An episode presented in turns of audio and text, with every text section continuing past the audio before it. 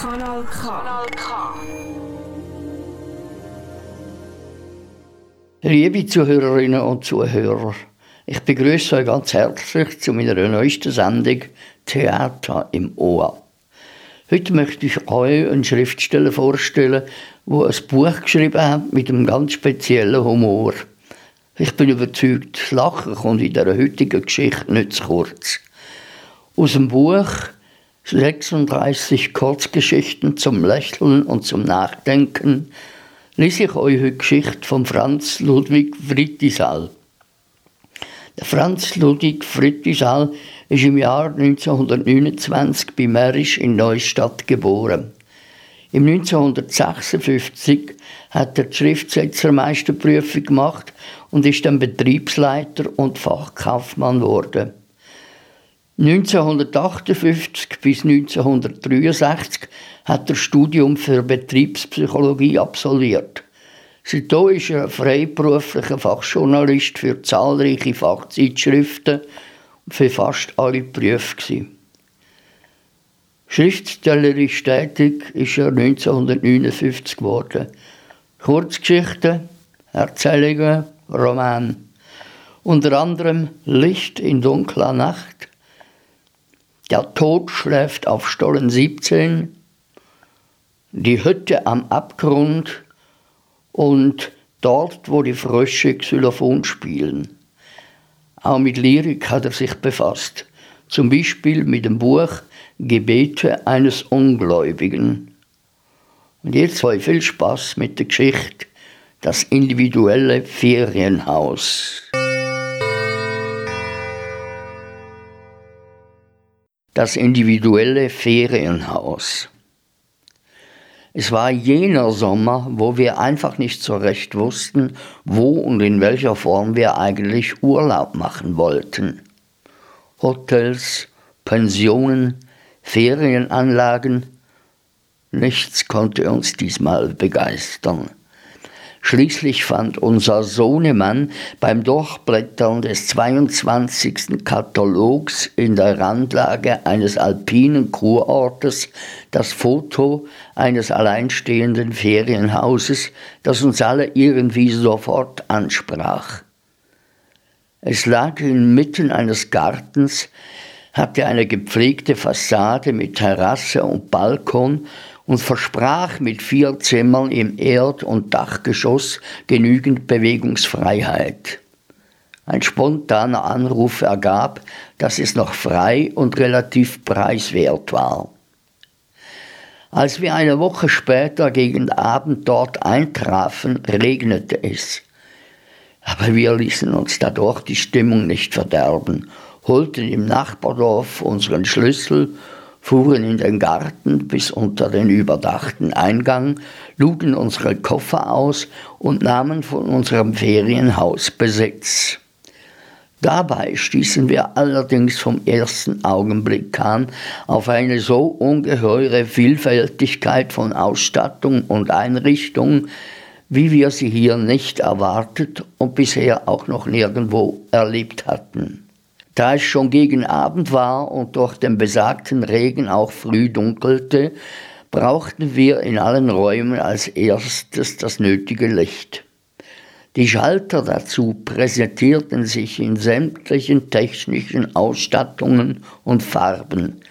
Da gab es neben dem modernsten, grobflächigen Kippschalter auch den uralten, aufgesetzten, dickbäuchigen Drehschalter.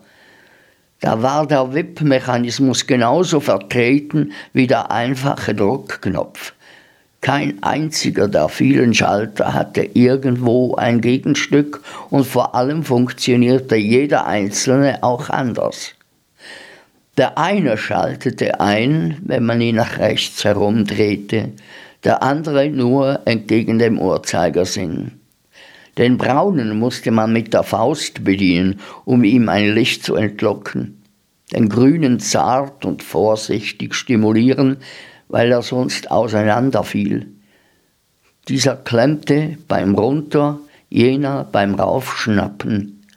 Neben der Wohnzimmertür konnte das Licht lediglich eingeschaltet werden.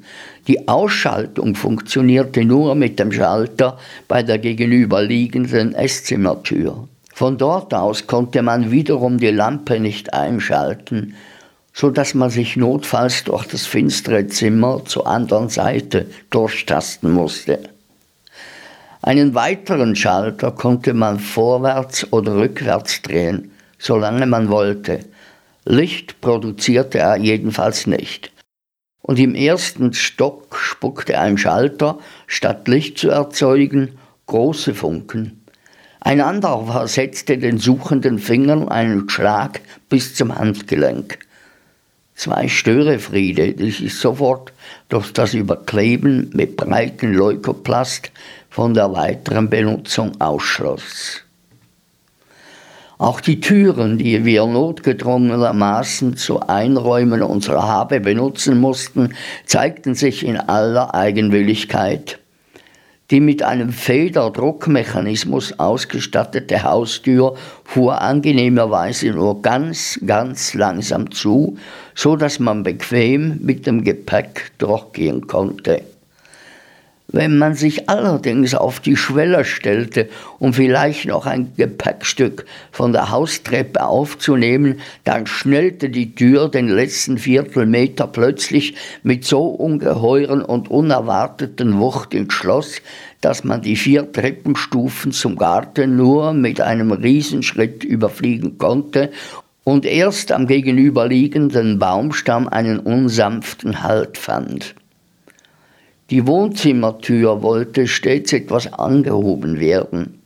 Die Schlafzimmertür sauste bei der leisesten Berührung gegen den Bettpfosten. Bei der Küchentür durfte man die Klinke nur halb herunterdrücken, weil sie sonst oben oder unten sperrte. Die Esszimmerflügeltüren zeigten Zwillingsmanieren. Sie ließen sich nur öffnen, wenn man sich in der Mitte gleichzeitig kräftig gegen beide Türen stemmte. Auch der Sohnemann wusste zu berichten, dass die Tür zu seinem Zimmer sich lediglich dann aufmachen ließ, wenn er sie an der Klinke hochhob und gleichzeitig mit dem Fuß unten dagegen drückte. Einzig und allein die Türen für das untere und obere WC ließen sich ohne Allüren bewegen. Wie gesagt, bewegen. Abschließen konnte man sie nicht. Und dann fiel mir schließlich auf, dass es im schummrigen, beleuchteten Flur noch eine Tür gab, die wir überhaupt noch nicht benötigt und deshalb auch nicht benutzt hatten.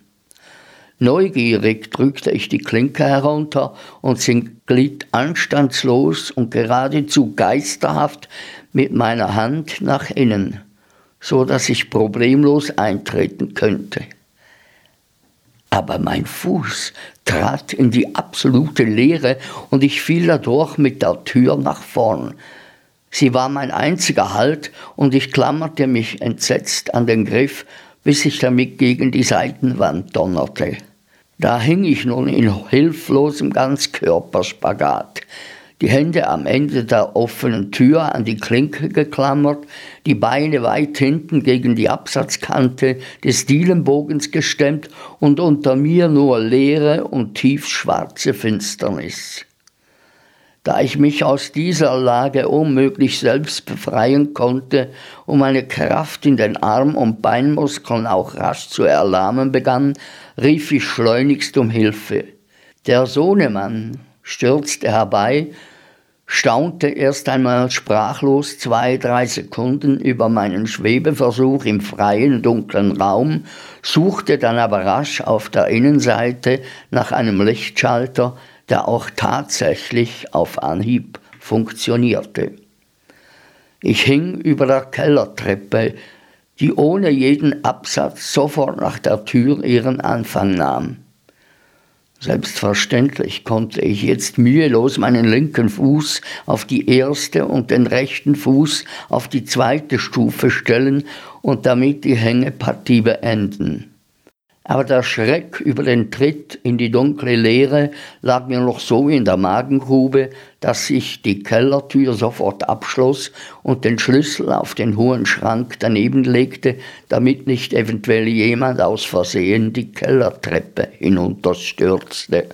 Ich diskutierte aber noch lange erregt mit dem Sohnemann darüber, dass es baupolizeilich bestimmt nicht erlaubt war, eine Kellertür nach innen in Richtung abwärts führender Treppe zu öffnen. Trotz aller Widrigkeiten fand aber nach und nach alles seinen Platz und wir sammelten uns zum Abendbrot am großen Esszimmertisch. Dass er wackelte und damit den Tee in die Untertasse und das Bier aufs Butterbrot überschwappen ließ, überraschte uns nicht. Wir fanden ein passendes Stückchen Holz, das wir unter ein Tischbein schieben konnten. Das half, allerdings nur so lange, bis jemand aufstand.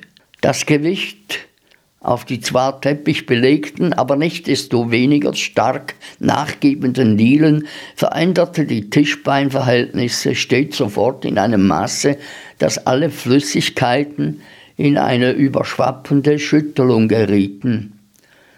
Wir halfen uns findigerweise damit, dass wir alle Behältnisse nur noch bis zur Hälfte füllten, so dass die Wellen in ihren die Rändern nicht mehr zu überschreiten vermochten und damit die Tischgemütlichkeit hergestellt war. Auch im Schlafzimmer, auf einige Besonderheiten gefasst, stellten wir überrascht fest, dass die Betten sehr stabil waren und nicht einmal knarrten. Erst im Liegen erkannten wir, dass die Matratzen zur Außenseite hin stark abgelegen waren, so dass wir immer wieder, jeder für sich, absturzgefährdet, ganz auf der Außenkante der Matratze liegend, aus dem Schlaf schreckten. Müde und fluchend standen wir schließlich auf und drehten beide Matratzen um 180 Grad. Das hatte zwar zur Folge, dass wir jetzt immer wieder in der Mitte zusammenrollten, aber das war weitaus angenehmer als der ständige drohende freie Fall auf den Fußboden. Am anderen Morgen wunderten wir uns nicht, dass auch die Fenster an Individualität nicht zurückstanden. Normalerweise würde man sagen, dass es schlimmstenfalls Fenster gibt, die sich öffnen lassen und solche, die sich eben nicht öffnen lassen. So war es zwar auch tatsächlich, aber zusätzlich gab es allen theoretischen Grundsatzüberlegungen zum Trotz noch eine Fülle von Variationen. Da gab es das Fenster, dessen Griff sich zwar nicht bewegen ließ, aber wenn man daran rüttelte, fuhr die Lucke darüber auf und konnte dann nur von einer Leiter aus oder notfalls mit dem Besenstiel wieder zurückgedrückt werden. Das eine Esszimmerfenster ließ sich nach problemlosem Öffnen nur dann wieder schließen, wenn man mit einem kräftigen Hammerschlag auf den Griff nachhalf. Beim Aufmachen des zweiten Esszimmerfensters hackte auch das obere Scharnier aus, so dass man nur durch das Aufstützen der vorderen Fensterecke auf das Fensterbrett ein etwas merkwürdig aussehendes Schrägstellfenster herstellen konnte. Beim Zug am Dielenfenster hielt man jeweils den Griff in der Hand und lediglich dann, wenn man ihn gekonnt in einer ganz bestimmten Stellung wieder einsetzte, ging das Fenster tadellos auf und zu. Das rechte Küchenfenster ließ sich nur mit einem kräftigen Schlag schließen, was dann aber jeweils das linke Küchenfenster geisterhaft auffahren ließ. Also mussten wir uns zur Gewohnheit machen, immer zuerst das rechte und dann erst das linke Küchenfenster zuzumachen. Das hinterhältige Gebaren im tadellosen Zusammenspiel von angeblich toten Gegenständen aber erlebte ich im Schlafzimmer.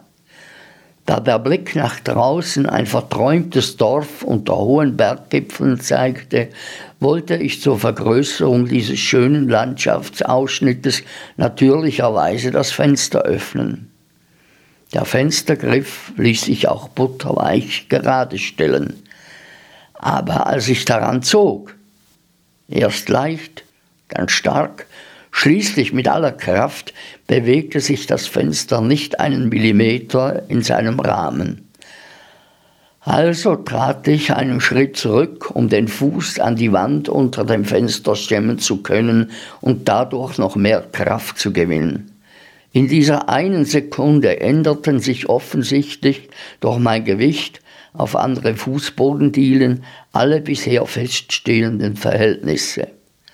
Als erstes fuhr absolut geräuschlos und deshalb von mir völlig unbemerkt hinter meinem Rücken die sonst vollkommenen verklemmten Kleiderschranktür auf und blieb nur wenige Zentimeter hinter meinem Schulterblättern stehen.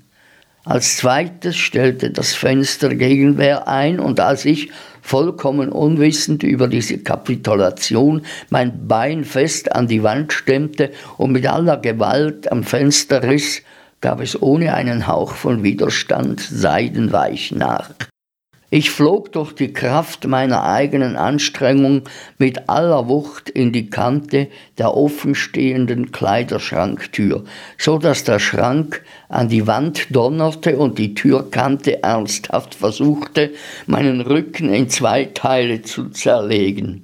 Der Schmerz verdunkelte jede Aussicht auf das romantische Dorf und ich schleppte mich mühsam an der Wand entlang bis zum Sofa. Noch drei Tage lang stachen mich Messer in den Rücken, wenn ich es wagte, vollkommen aufrecht zu gehen. Die Angelegenheit mit dem wackeligen Esszimmertisch löste sich auch von selbst. Ab dem zweiten Tag machte sich darauf eine große schwarze Katze breit, die durch irgendein offenes Fenster gekommen war. Sie beanspruchte sonst nicht zu niemanden, nur eben diesen Tisch, und ich wurde den Verdacht nicht los, dass sie dies auch schon bei allen unseren Vorgängern getan hatte. Wenn sie jemand von uns einschmeichelnd auf den Arm nahm oder später auch robust am Kragen packte, um sie auf den Boden zu setzen, so war sie sehr rasch mit einem großen Satz wieder oben. Aber von Mal zu Mal fegte ihr Schwanz immer wütender auf den Tisch hin und her, so dass dort sowieso Tassen und Gläser einen schweren Stand gehabt hätten. Nach dem Motto Der Klügere gibt nach, zogen wir uns auf den Wohnzimmertisch zurück, der wenigstens unverrückbar feststand und für den sich die Katze auch dann nicht interessierte, wenn vor dort Wurst oder Käselüfte aufstiegen.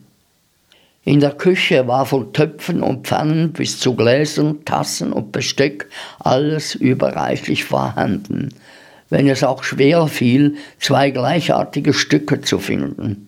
Alles glich eher einer Sammlung, bei der man sich um abwechslungsreiche Vielfalt bemüht hatte. Selbst der Elektroherd funktionierte, man musste nur wissen wie.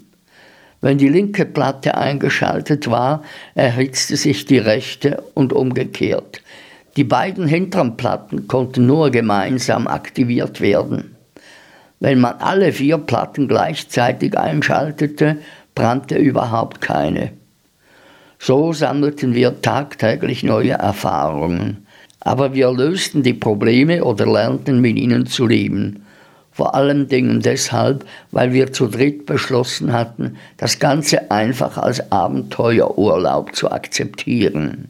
Nachdem am Abreisetag alle unsere Habe wieder eingeladen war, entfernte ich peinlich genau die Leukoplaststreifen von den Lichtschaltern und räumte den Hammer vom Esszimmerfensterbrett. Ich steckte den Schlüssel wieder in das Kellertürschloss und legte auch die Bettmatratzen fürsorglich in ihre ursprüngliche Lage.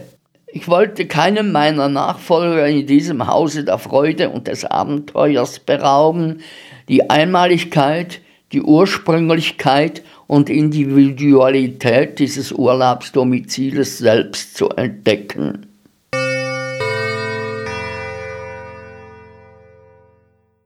Ja, liebe Zuhörerinnen und Zuhörer, äh, ich glaube, ich bin da wirklich auf einen ganzen ulkigen Schriftsteller gestoßen, also wo mich mit seinem Humor besonders anspricht.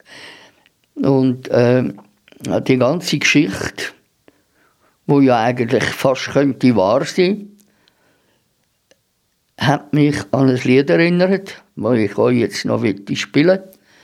Und mit dem würde ich mich dann gerade gleichzeitig verabschieden, wünsche euch eine gute Zeit, bleibt gesund und freut euch auf die nächste Sendung Theater im Ohr und stellt wieder ein.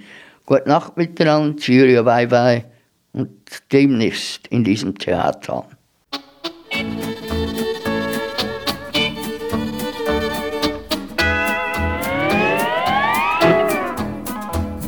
Dieses Haus ist alt und hässlich, dieses Haus ist kahl und leer, denn seit mehr als 50 Jahren da bewohnt es keiner mehr. Dieses Haus ist halb zerfallen und es knarrt und stöhnt und weint.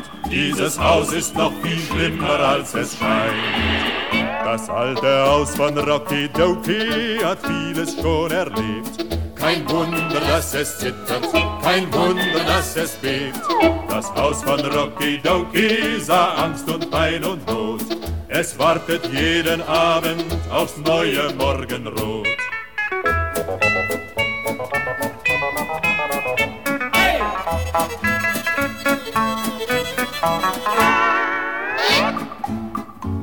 Dieses Haus hat faule Schindel und der Sturm, der macht es krank. Und die alten morschen Balken waschen Schnee und Regen blank. Dieses Haus hat keine Farbe und der Rost, der nagt und frisst, bis das ganze Haus ein einziger Rostfleck ist.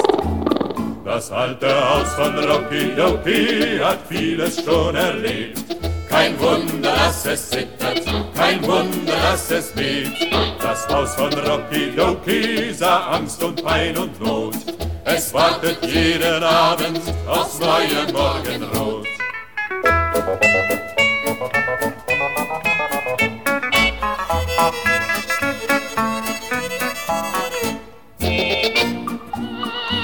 Dieses Haus ist voller Stimmen, die kein Sterblicher versteht.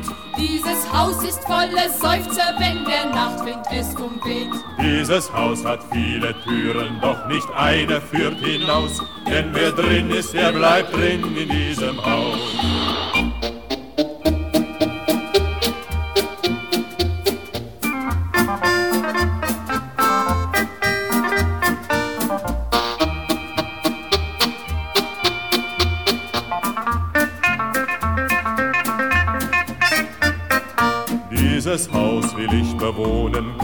Wandern nicht zurück, denn das Haus ist voller Wunder und voll heimlicher Musik.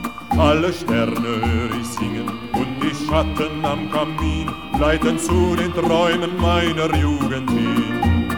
Das alte Haus von Rakidoki hat vieles schon erlebt. Kein Wunder, dass es zittert, kein Wunder, dass es bebt. Das Haus von Rocky Doki sah Angst und Pein und Not. Es wartet jeden Abend aufs neue Morgenrot.